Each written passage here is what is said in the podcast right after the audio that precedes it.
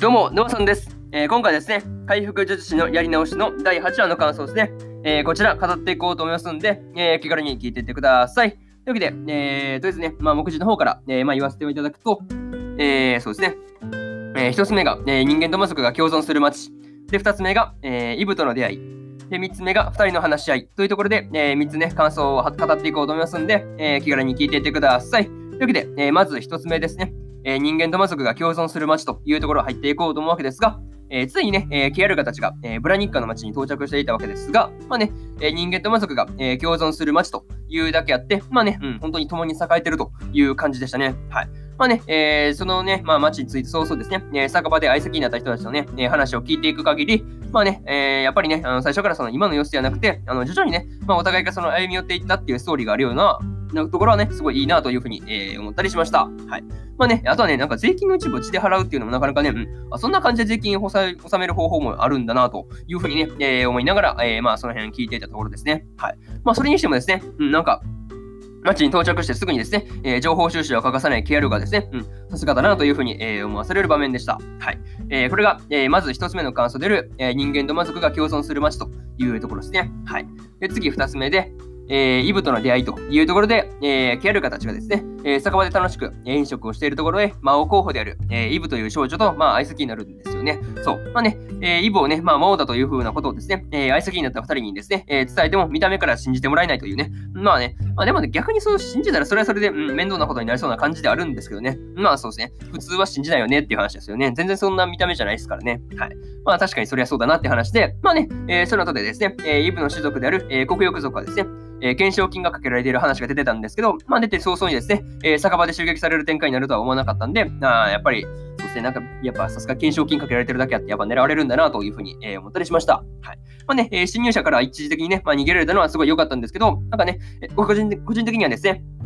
なんかまだね、あのー襲撃者たちがですね、また追ってきて、えー戦うことになりそうだなというふうな予感がしました。はい。えーこれが、え2つ目の感想である、えーイブとの出会いというところですね。はい。で、次、3つ目で、え2人の話し合いというところで、えー酒場から離れた後でですね、えーキアルガと、えーイブが、えー今後のことについて、えー話をしていたんですが、まあね、えーキアルガもその話の中で、えー自分がね、癒しの勇者であることを明かした後で、えーイブもね、あの、キアルガのことを、まあね、そりゃ警戒するね。うん。だって、魔王、まあでもね、あれですよね、魔王候補のイブからすれば、うん、勇者であるキアルガを警戒するのは当然ですからね。そうそう、魔王と勇者ですからね。うん、そりゃ警戒するわなって話で、まあでもね、まあ、中でね、あの、キアルガとイブの二人はですね、なんか現在の魔王を撃つというところではね、まあ目的が合致してるあたりは、まあね、してるところあるんで、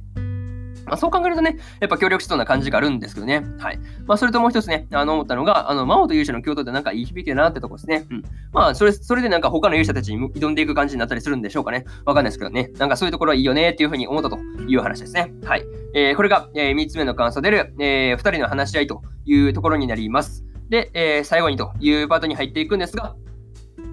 今回ですね、えーイブが仲間に加わりそうな感じのところで、えー終わっちゃったわけですが、まあ、結局ね、そのどうするのかっていうところが、えーすごくね、気になるところですね。はい。まあね、あとですね、えーイブが目を覚ましたらですね、あの、ケアルガと、ケアルガがですね、えーフリーアとセツナのね、まあ、お二人と、えーお楽しみなところだったっていうところがね、まあ、面白いところですよね。そう。まさかのね、目覚ましたところでそんなことやってるとは普通思わないですからね。そうそうそう。なかなかそれ面白い、ね、面白いですよね。そう。まさかの起きたらそんなことやってるとは誰も思わないですからね。それはびっくりするわって話で、まあね、しかもね、それを日課と言ってしまうあたりがですね、えーケアルガらしいなというふうにね、えー思ったりもしました。はい。まあ、さてですね、えー次回の回復術師のやり直しですね、えーこれがね、どうなっていくのか、えー今から楽しみだなっていうところで、えー今回の、えー回復術師、回復術師のやり直しの、えー第8話の感想ですね、えーこちら追っておきます。で、今までにもですね、えー第1話から第7話の感想ですね、えーこちら、えーそれぞれ過去の放送でね、あのペラペラ喋ってますんで、あのよかったら、あの過去の放送もね、合わせて聞いてもらえると、えーより一層ね、あの回復術師のやり直しの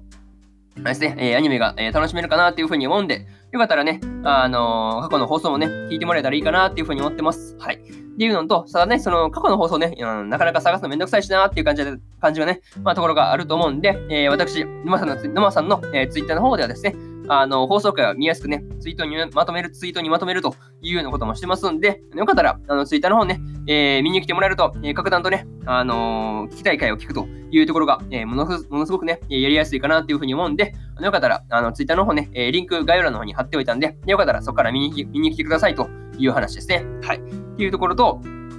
えー今日はね、他にも3本更新しておりまして、えー、魔術師魔術師オーフェンはぐれ旅の木村区編の第6話の感想と、えー、ノンノン日和ノンストップの第8話の感想、えー、そしてですね、えー、ウィクロスディーバライブの、えー、8話の感想ですね。えー、この3本、1、2、3とね、えー、更新してますんで、あの、すでにね、えー、アニメの本編見たよって方がいらっしゃったらですね、あの、感想の方、えー、楽しめるかなっていうふうに思うんで、よかったらね、あの、こちらもよかったら聞いてみてくださいという話ですね。はい。っていうのと、えー、明日はですね、えー、4本、えー、明日もね、4本更新するんですが、えー、ドクターストーン2期の第8話の感想と、えー、天地創造デザイン部の、えー、第、えー、第9話ですね、9話の感想と、えー、五等分の花嫁2期の、えー、第9話の感想、えー、そしてですね、えー、例えば、ラストダンジョン前の村の少年が序盤の街で暮らすような物語の第9話の感想ですね。えー、この4本ね、えー、1、2、3、4と更新しますんで、よかったらね、えー、明日もラジオの方ね、聞きに来てもらえると、えー、ものすごく嬉しいです。